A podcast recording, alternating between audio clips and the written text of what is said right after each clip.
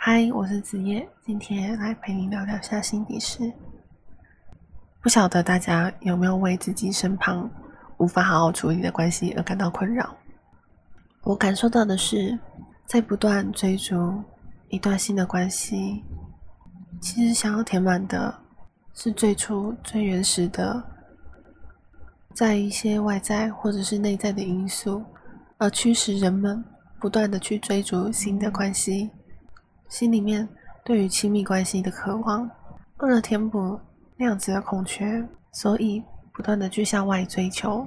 我想有蛮多人面对这样子的问题，都有一定的焦虑，感觉时间到了就应该好好的找到一个对象，有一段好的关系。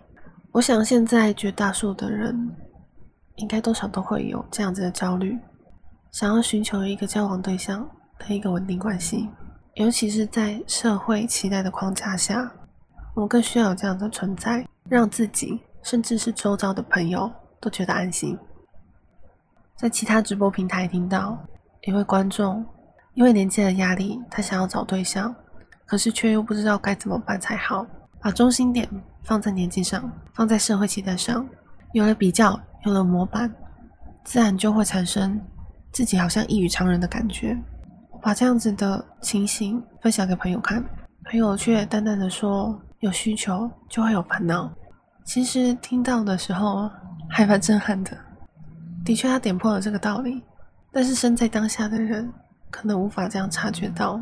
后来我也是思考了很久，又听到其他的 pockets 里面有谈到说怎么样去拜月老。说到这个，我想起一个朋友，那一段时间他一直跟我提说他想要去拜月老，他想要去求得好姻缘。他想求个红线，找到那个对的人。又想到曾经一个同事，他也因为觉得自己的年纪到了，认为自己还没有个对象，他因此感到非常忧虑。每一个寂寞的灵魂都在找寻着可以让他们安定的依靠。其实退后想一想，一段新的关系可能不会那么难得到，但是我们是不是真的有能力去维持，这个才是重点。回头看一下原生家庭里面是什么样的冲突，怎么样的沟通，导致我们最原始、最根本的亲密关系无法好好的运作。在这原始的亲密关系里，受的伤越大，出社会的路就越走越偏差。如果我们没有再遇到其他正向的关系连接的话，或许比起勉强自己，或者是要求别人来达到一个梦幻般遥不可及。也无法长久维持的一段关系，可能更重要的是，怎么样好好面对自己手上的、自己身边的现有的情感连接，因为这些情感连接才是最真实的。自己的父母、兄弟姐妹、朋友，你要跟他们分享怎样的话题？你要在他们面前展现出什么样的面相？该怎么样调整彼此的距离？这些可能才是真正的让自己有能力。去面对、去经营一段关系，或许大家的重点已经不会放在这里了。我感受到难以言喻的心情，是体悟到了一件事情：我所做的、我所选择的，都是在处理当下的我心里面的空缺。我在满足自己的需求，满足自己的缺憾。为什么所做的选择被否定会那么痛苦？那是因为自己所选择的已经被视为成自己的一部分。而当这自己的一部分摆在人的面前，却要被人家无情的否定，那样排斥的心情反应会非常剧烈。我想大家会贴的标签，不外乎就是那些表面上的东西：年纪、性别、收入、能力这样的条件在一起，一定会有危险的。天哪，要是我，我就不会这样选择。等等等等，我很想说，还有更重要的事情呢。为什么我最亲近的人、最重视的人？却没有那个空间，可以让我把话说出来。我很想说，他们在意的，我也会在意，我也有考虑。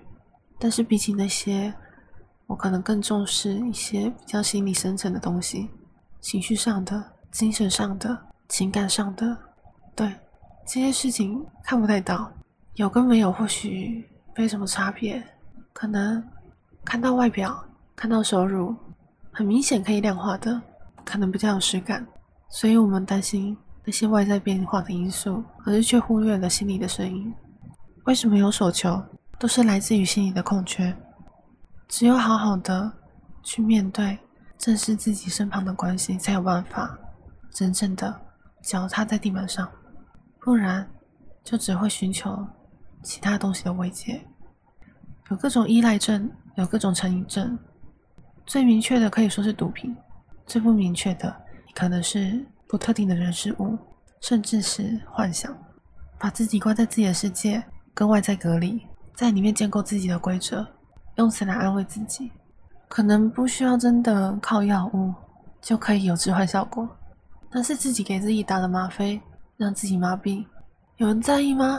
对，在这样的状态下，你活得好像正常人，活得好像一般人。活出大家喜欢的样子，但是只有自己知道自己溺水，只有自己知道想要被得救，被掩盖的心情跟那些伤口，其实没有消失。如果不尽早处理的话，只会酿成更大的伤害。当我们想要用一段又一段的关系来满足自己的需求，借以填补自己内心的空洞，但其实只是不断的在伤害自己。我们会放大别人所说的评价。别人的期待，所以我们站在对方来自我霸凌。到底该过多久才不能自己攻击自己？或许应该要跳脱平常的轨道，换个方式，换个角度来思考，来整理自己的情绪。希望大家都有个安稳的一天。希望下次再有机会陪你一起谈谈心。